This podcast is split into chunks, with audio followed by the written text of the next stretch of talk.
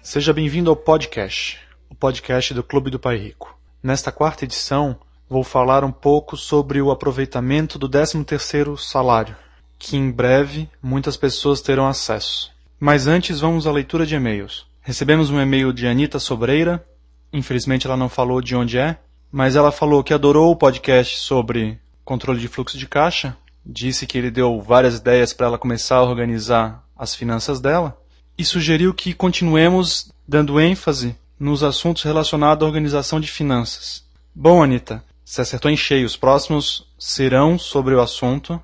Só teremos uma intervenção ou outra de assunto diferente caso tenhamos algum motivo especial. Mas a minha ideia é fazer uma série agora voltada à educação financeira mesmo, a educação financeira básica, que eu tenho sentido que está faltando em muita gente. Muito obrigado pelo e-mail. Eu até sugiro que as próximas pessoas que mandarem e-mail informem de onde são, qual idade, qual profissão. Fica legal até mesmo para a gente saber um pouco melhor, conhecer um pouco melhor o perfil de vocês. Bom, que coisa boa, né? Final de ano chegando, 13 terceiro pintando na área. Significa que presente vai ter de sobra, uma bela de uma ceia de Natal ou de Ano Novo dinheiro para isso não vai faltar, né? Afinal de contas, o 13 terceiro é para isso, né? Bom, para quem quer ter uma formação financeira de verdade, o 13 terceiro é mais uma ajuda que temos para sanar nossas dívidas, iniciar investimentos e aí sim, caso sobre alguma coisa, podemos usar para dar presente, para fazer uma bela ceia. Só que na ordem de prioridade, presentes e ceia tem que estar um pouquinho depois de quitar dívidas, separar para investimento, separar para contas que vão ter no começo do próximo ano. Mas garanto que são poucas as pessoas que dão essa finalidade a esse dinheiro.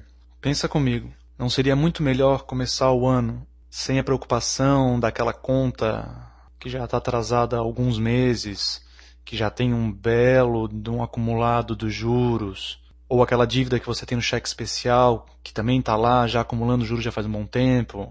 Então por que não agir dessa maneira? Recebeu o décimo terceiro, pega, paga essas contas que estão incomodando, essas contas que estão em atraso, sobrou dinheiro, reserva uma fatia para investimento. Começar investimento é interessante, é importante. Pode ser um investimento básico de renda fixa, botar numa poupança, alguma coisa do gênero. E só depois disso, pensar em gastar o dinheiro como você sempre gastou. Na verdade, eu espero que você não tenha gasto esse dinheiro sempre dessa maneira. espero que você já siga a orientação que eu dei antes. Mas se é o caso, se você sempre gastou esse dinheiro como um presente da empresa, então ele deve ser gasto em presentes. Espero que você tente nesse ano usá-lo de uma forma um pouco mais racional falando financeiramente. Sei que é difícil, sei que a maioria das vezes a gente é condicionado a consumir, consumir, consumir, consumir, sem se preocupar com dinheiro para pagar as contas que estão atrasadas, sem se preocupar com o dinheiro que a gente vai poder precisar um pouco mais para frente. Consome hoje porque tu não sabe o dia de amanhã, sem se importar, literalmente sem se importar com o dia de amanhã. Você não tem dívidas? Perfeito. Mas mesmo assim, tenta separar um pedaço desse décimo terceiro para começar uma poupancinha, para começar um investimento, para engordar um investimento que você já tem. Lembra, é um dinheiro extra. Ele não, não faz parte do teu dia a dia, do teu mês a mês.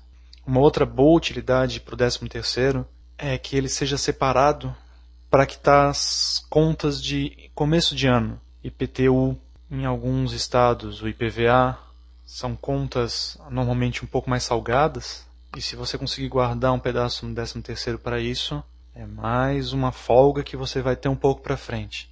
Lembra, tu não precisa torrar o dinheiro que ganhou só porque ganhou um dinheiro extra, que na verdade não é extra, mas tudo bem.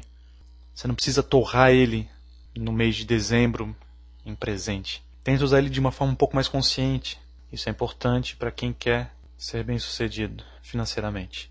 Sei que vai ser complicado, principalmente para quem é pai, regular o dinheiro do 13 terceiro com do presente do filho, mas tenta conversar, é até um bom momento para conversar com eles, tentar mostrar um pouco o lado real da vida. Tenta mostrar que dando um presente um pouco mais simples para ele, o pai ou a mãe dele vai poder ficar mais tranquila durante o ano e isso vai significar uma melhor relação. Sei que é difícil de explicar isso, mas tenta.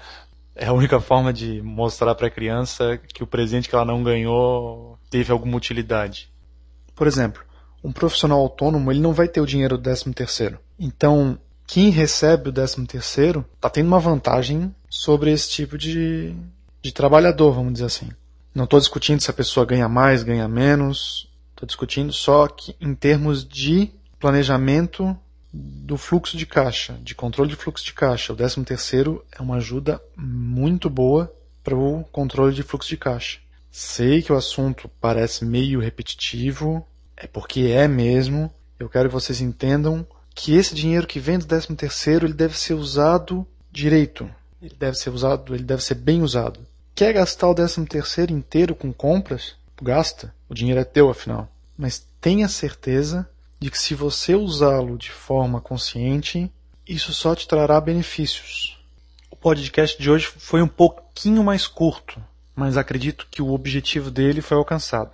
Lembra, usa o dinheiro do 13 terceiro direito. Todo o dinheiro deve ser usado direito. Ainda mais um salário extra. Ele vai te ajudar muito se for usado da maneira correta. Tem dúvidas, comentários, críticas ou sugestões? Mande um e-mail para podcast@clubedopairico.com.br. Não esquece de dizer de onde que é, qual a sua idade, qual a sua profissão, ok? Vou ficando por aqui.